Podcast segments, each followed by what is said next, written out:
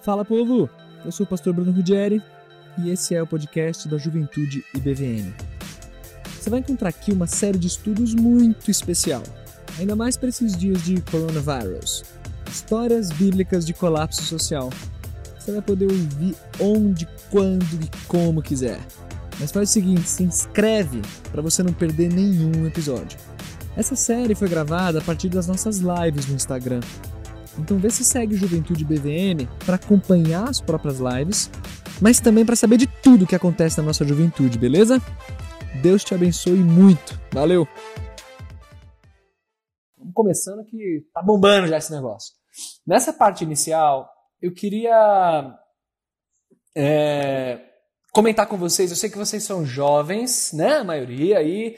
Vocês já são super, estão super por dentro já do que do que está acontecendo, já estão acompanhando as notícias. Eu sei que vocês são super antenados, mas eu tenho ouvido coisas, inclusive de pessoas da nossa igreja, que eu queria, então, diante disso, começar essa live só reforçando essa parte da saúde. Eu não vou repetir tudo que vocês já sabem, lavar a mão, evitar cumprimento, não sei o que, blá, blá, blá.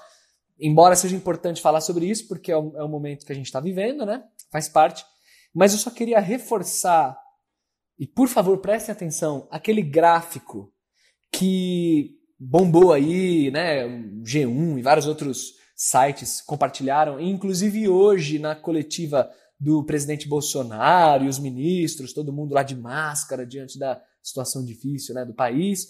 Aquele gráfico que o, o Mendetta, o, o, ministro da Saúde, ele até comentou assim, metaforicamente, eu não sei quem, quantos viram, acompanharam isso hoje à tarde, mas ele até comentou né, que uma coisa é a gente escalar o Everest, outra coisa é a gente escalar as montanhas de Minas, que são o pico achatado, né? Então tem mais, tipo, tem uma curva maior, é, é uma diluição da, da subida, né? Ele até comentou sobre isso. Então eu só vou falar sobre isso e aí a gente entra no texto bíblico para valer. Mas por favor, dão todo carinho. Se você já sabe disso que eu estou falando, né, acompanha ainda aí, reforça isso, porque teve nego na igreja que me falou assim, tipo, pastor, ah, você é jovem, né, pastor? A taxa de letalidade é 0, sei lá quanto, 2% dos jovens. Então, fica de boa, não tem, não tem perigo, né? Gente falando de comunavírus, que a China implementou para lucrar. Gente, pelo amor de Deus, não façam isso. Por favor, não passem essa vergonha. Não façam isso. Quanto a eu ser jovem, nós sermos jovens, ah, de boa, a galera tá com histeria. Não é histeria, porque o ponto não é a letalidade. O ponto não é a letalidade. O ponto é a capacidade é, dos hospitais. Esse que é o negócio, a questão da transmissão. Esse é o gráfico. Esse é o gráfico, ó. Para quem não entendeu esse gráfico até hoje, a risquinha de a, a vertical é o número de casos, a horizontal é a quantidade de dias dessa pandemia e esse pontilhado é a capacidade do, é, dos hospitais, a capacidade é, do sistema de saúde. Se a gente não controlar o contágio, olha lá, hein, sou pastor, não sou nem médico, tem uns médicos aí assistindo aí, vocês me ajudam, qualquer coisa você fala besteira. Se a gente não controlar o contágio, é isso que o gráfico mostra, vai ser um Everest, que é a ilustração que o Mandetta usou hoje à tarde na coletiva. Quer dizer, todo mundo vai, vai é, transmitir para todo mundo indeterminadamente e vai virar isso aí, ó. Vai ultrapassar o sistema de saúde. Por quê? Porque milhares de pessoas vão ser contaminadas, uma porcentagem muito pequena vai precisar de hospital, que são os idosos, a galera de doença pré-existente e tudo mais. E o hospital não vai dar conta, porque milhares e milhares, mesmo sendo uma porcentagem pequena que vai precisar, a gente não tem capacidade para isso. Então, essa é a ideia de achatar a curva. Para quem ainda não entendeu isso, por favor, entenda de uma vez por todas. Que é essa curvinha menor aí, tá vendo? Que é o que o, Mandetta falou hoje, de que é escalar as montanhas de Minas e não o Everest. Por quê? Porque você dilui o contágio, você diminui. A galera vai, ser, é, vai acabar sendo contagiada, faz parte, mas é, você dilui isso de modo que o sistema de saúde dê conta e não fique tão sobrecarregado, sobrecarregado assim. E a coisa já está feia então, por isso que a gente tem que tomar cuidado, tá? Então, se você não entendeu isso ainda, por favor, entenda. E não fale mais, não passe mais vergonha falando de letalidade, falando disso, falando daquilo. A questão é não transmitir muito para não sobrecarregar o sistema de saúde, beleza? Ô, oh, eu tô cheio das gambiarra aqui, porque eu não entendo muito, né? E aí eu apoiei aqui o celular, só queria falar isso para vocês, para dar um peso nessa live, um peso teológico. Meu celular tá apoiado, gente, na Bíblia, que depois da Bíblia tem as Institutas de Calvino apoiando e o celular está em cima das Institutas de Calvino. Você tem noção do peso teológico dessa live? É um, é um outro nível. Então vocês acompanhem aí que o, o negócio vai, vai dar bom. Então vamos começar, vamos ser objetivo que vocês não vão ficar aguentando olhar para minha cara tanto tempo assim. Eu falei para vocês que a gente vai ver histórias é, bíblicas de colapso social.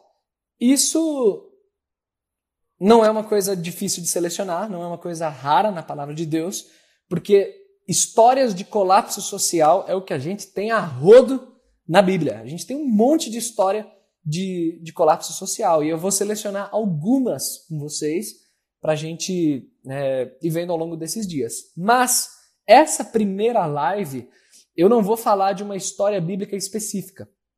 Nessa primeira, eu vou falar é, como vocês viram a arte aí, né, que há tempo de abraçar e tempo de se conter. Então eu queria introduzir esse assunto de histórias bíblicas de colapso social com um texto que não é de uma narrativa, então não é de uma história bíblica, mas é um texto, vamos falar assim, que vai, vai dar pra gente o pano de fundo de histórias bíblicas de colapso social. É um texto que nos mostra a realidade nua e crua da perspectiva de um sábio e de um autor que foi movido pelo Espírito Santo para registrar isso aqui que ele registrou. Então eu estou me referindo aqui a Eclesiastes capítulo 3.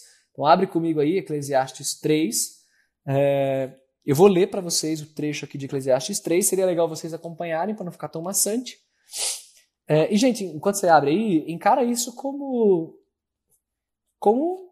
tipo culto, sabe? Não é culto assim no sentido de ter música e tudo mais, mas é um culto no sentido de que a gente está com a palavra de Deus aberta e a gente vai ler e tenta se concentrar. Vocês estão com o celular aí, é muito fácil vocês esquecerem que eu existo, já passarem para o lado, ir para outros stories, fazer outras coisas da vida. Seja persistente, eu vou ser objetivo, eu não vou é, ficar enrolando aqui com vocês, não. Eu quero que o Espírito Santo fale ao nosso coração e mate um pouquinho dessa saudade que a gente está sentindo, né? Então vamos lá, Eclesiastes 3. Eu vou ler com vocês, é um texto muito famoso. O verso que dá título a essa live de hoje é o verso 5, quando o texto fala que há tempo de abraçar e tempo de se conter. Pegaram, né? Não é pra gente ficar se abraçando, não é pra gente ficar transmitindo coronga uns para os outros. É pra gente se conter. Agora o momento é de dar um tchau, é de estar tá só passando coronga pro microfone aqui do, do negócio e não para vocês, né? Então vamos ler aí, ó. Eclesiastes 3, verso 1. Vou começar. Para tudo há uma ocasião certa, há um tempo certo para cada propósito debaixo do céu. Tempo de nascer e tempo de morrer. Tempo de plantar e tempo de arrancar o que se plantou. Tempo de matar e tempo de curar. Tempo de derrubar e tempo de construir. Tempo de chorar e tempo de rir. Tempo de prantear e tempo de dançar. Tempo de espalhar pedras e tempo de ajuntá-las tempo de abraçar e tempo de se conter, tempo de procurar e tempo de desistir, tempo de guardar e tempo de jogar fora, tempo de rasgar e tempo de costurar, tempo de calar e tempo de falar, tempo de amar e tempo de odiar, tempo de lutar e tempo de viver em paz. O que ganha o trabalhador com todo o seu esforço? Tenho visto o fardo que Deus impôs aos homens. Ele fez tudo apropriado ao seu tempo. Também pôs no coração do homem o anseio pela eternidade. Mesmo assim, ele não consegue compreender inteiramente o que Deus fez. Descobri que não há nada melhor para o homem do que ser feliz e praticar o bem enquanto vive. Descobri também que poder comer, beber e ser recompensado pelo seu trabalho é um presente de Deus. Sei que tudo que Deus faz permanecerá para sempre. A isso nada se pode acrescentar e disso nada se pode tirar. Deus assim faz para que os homens o temam. Até aqui, é, esse texto de Eclesiastes é muito conhecido e ele traz uma realidade assim que é como uma faca entrando no coração e, e demonstrando que a vida é muito mais complexa do que a gente consegue imaginar ou do que a gente até gostaria que fosse, talvez. Porque se você parar para pensar, tudo que a gente mais gostaria é que a gente só vivesse tempos de calmaria, tempos de paz, tempos em que não houvesse doença, não houvesse tristeza, não houvesse dor, não houvesse nada. O que a gente quer é isso. Mas o que a Bíblia ensina pra gente é que a vida não é assim. Eu quero ver com vocês quatro, quatro verdades aqui, quatro realidades que esse texto traz, de maneira bem objetiva. Um, dois, três, quatro aqui. Primeira realidade que esse texto traz é que a existência de tempos que aos nossos olhos são bons e tempos que aos nossos olhos são ruins, isso é uma realidade da nossa existência. Então, a, a existe paz, existe guerra, é, existe morte, existe vida. Se Deus ouvisse todas as nossas orações, né, ninguém ficaria doente, ninguém morreria, ninguém sofreria, porque a gente nunca quer isso, né? Mas fato é que a realidade pressupõe coisas que aos nossos olhos são boas e coisas que aos nossos olhos são ruins. A realidade pressupõe dias felizes e dias tristes, dias saudáveis, dias de doença. A realidade pressupõe tudo isso aí. Então a gente tem que aprender a lidar com a realidade. Se você ler com atenção Eclesiastes 3, cara, é lindo demais esse texto. Se você parar para observar cada um é, desses momentos aí, você vai ver que, que a realidade é muito mais rica e muito mais complexa do que, do que a gente pode conceber. É, então, primeira verdade que esse texto traz: a realidade pressupõe dias bons e dias difíceis e dias ruins. É isso que Eclesiastes 3 mostra para nós. Uma observação só sobre isso aqui. É... E tenham isso em mente que eu vou falar agora. Eclesiastes 3 não é um texto normativo, tá? Não é uma norma. Isso aqui não é tipo uma lei é, da Bíblia falando assim que o homem tem que fazer guerra, ou que o homem tem que chorar, ou que o homem tem que fazer isso, fazer aquilo outro. O texto não está dizendo que isso tem que acontecer. Esse texto ele, ele parte da observação de um sábio. É Salomão vendo a vida e observando que isso aqui é real, isso acontece. A realidade pressupõe isso daqui. É observando a vida como ela é, entendeu? Não é uma norma, é isso que eu quero que você entenda, mas Eclesiastes 3 mostra para nós que isso aqui é real, a vida é isso daqui. Então, tem coronavírus? Chegou o coronavírus? Faz parte da vida esses negócios aí. Como fez parte gripe espanhola, como fez parte um monte de coisa. Guerra, a vida tem dessas e a gente precisa saber lidar com isso. Segunda realidade desse texto. Segunda realidade. Está aqui no verso 11, tá? Deixa eu continuar a leitura. Vou ler aqui no 11. Quando o texto fala assim, ó. Ele, ele é Deus, né? O texto fala assim, ó. Ele fez tudo apropriado ao seu tempo. Então, se a primeira realidade é que a vida tem toda essa complexidade que Eclesiastes 3 mostra, a segunda realidade é que não só existe essa complexidade como se fosse fruto do acaso ou que, nossa, surgiu aqui, galera, surgiu um coronavírus lá na China, surgiu é, uma dor, surgiu uma morte, surgiu... não é surgiu. A segunda realidade que o texto traz é que isso tudo que existe tem a participação ativa do nosso Deus. Então Deus controla ativamente a realidade. O texto fala, ele fez. É um verbo que mostra Deus como sendo o agente da história. Ele fez tudo apropriado ao seu tempo. Percebe isso aí? Então Deus é quem controla as coisas. Eu sei que vocês sabem disso. Eu sei que tá todo mundo falando assim, tipo, ah, é, Deus é soberano, vamos confiar em Deus, o coronavírus não é soberano, Deus é que é. Agora, gente, não diga isso como se fosse pouca coisa, não. Não diz isso como se fosse tipo, ah, não, vamos confiar em Deus, que isso passa. Não é assim. Fato é que Deus faz, Deus fez. E isso que a gente está vivendo, existe o controle soberano, e não apenas passivo, mas o controle soberano ativo do nosso Deus. Deus faz as coisas ativa e soberanamente. Isso que é, é a verdade bíblica. Então tudo isso que existe está sob controle de Deus e um controle ativo. Terceira realidade que Eclesiastes 3 mostra para nós. Também está aqui no verso 11, é só você prestar atenção aí. Ó. O verso 11 fala: também pôs no coração do homem o anseio pela eternidade. Cara, isso aqui, isso aqui é muito bonito, isso aqui é lindo demais. É, isso aqui Deus deixou registrado para nós. É, que é, é, eu ia falar outra coisa aqui. Deus, Deus deixou registrado para nós aqui no verso 11 que ele colocou no nosso coração a eternidade. A tradução da NVI ela é muito boa desse versículo. Existem outras traduções que vão trazer até a palavra mundo, e às vezes não, não fica muito claro o que ele, o que ele quer dizer. Mas a, a, essa tradução que a NVI trouxe nesse texto foi muito boa. Deus colocou no coração o anseio pela eternidade. A palavra aqui no texto, a palavra da língua hebraica é rolam, que significa para sempre, eterno, essa é a ideia. Então Deus colocou o para sempre no coração do homem, é mais ou menos isso que o texto está dizendo. É o anseio pelo para sempre. Por que, que isso faz sentido à luz de Eclesiastes 3?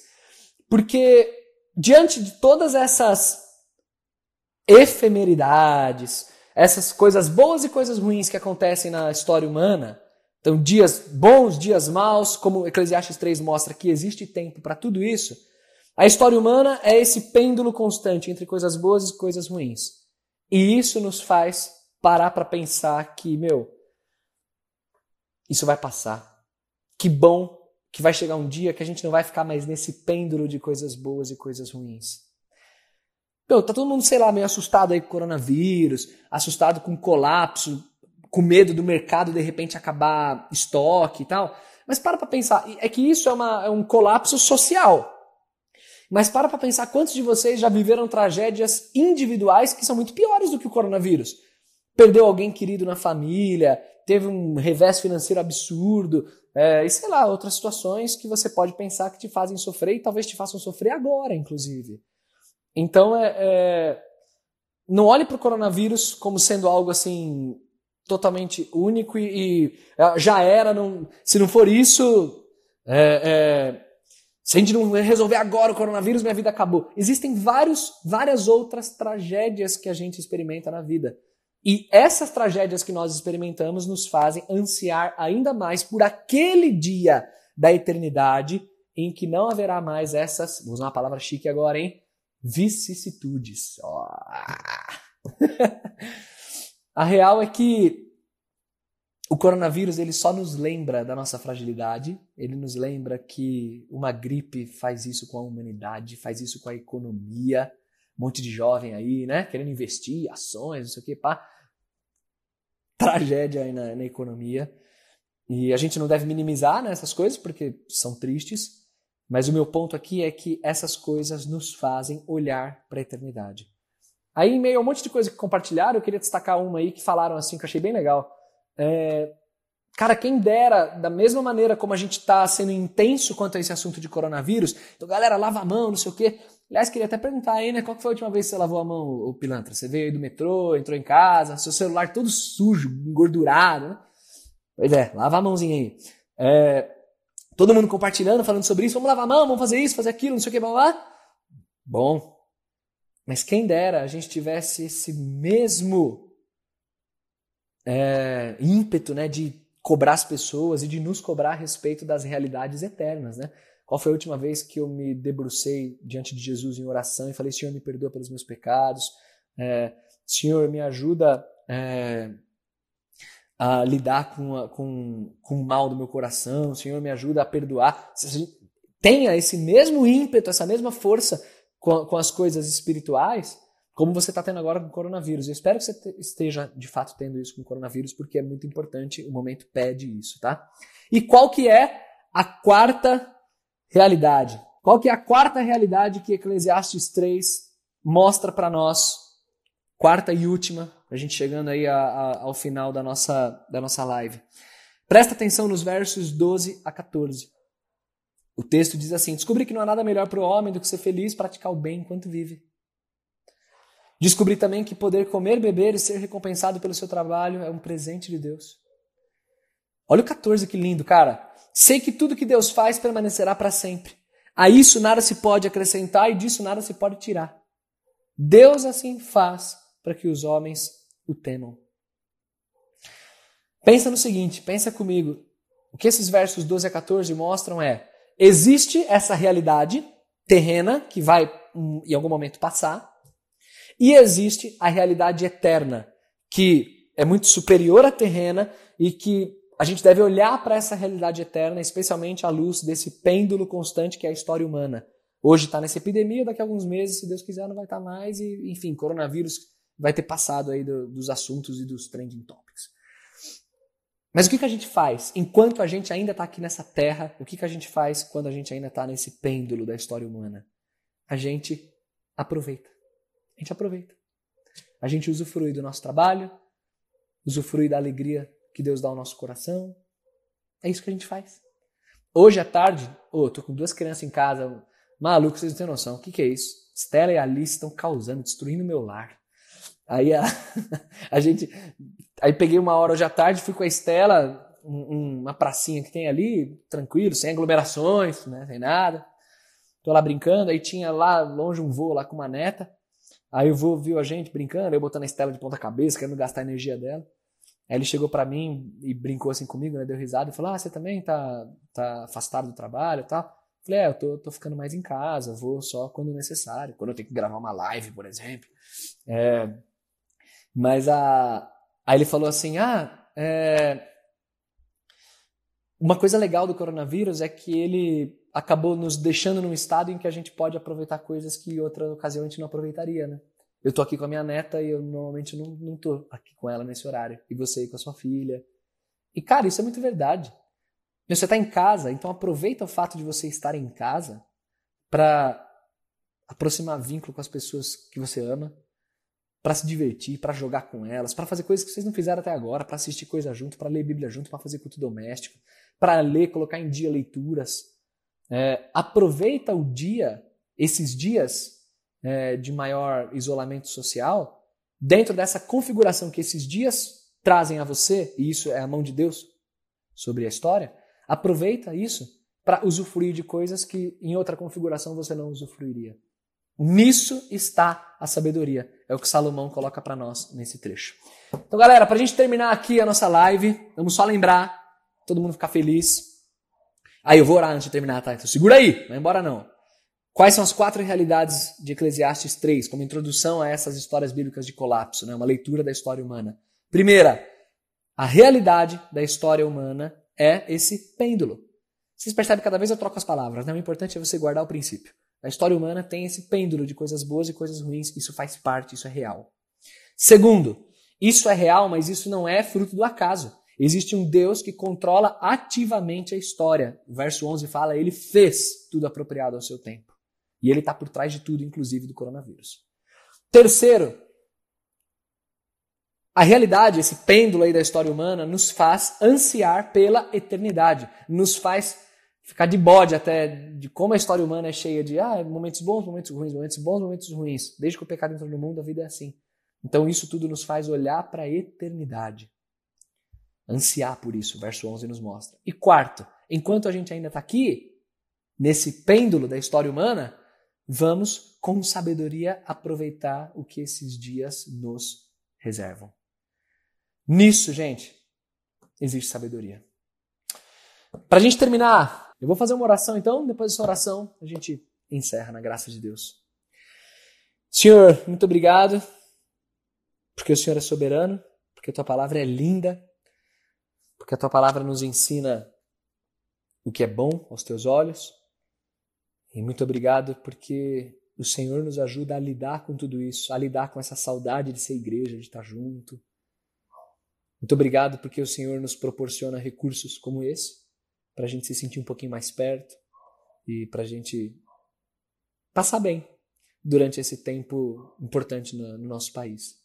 Então, muito obrigado, Senhor, por ser o nosso Deus, por ser o nosso Rei, e muito obrigado por controlar a história. O nosso coração descansa totalmente no Senhor. Muito obrigado.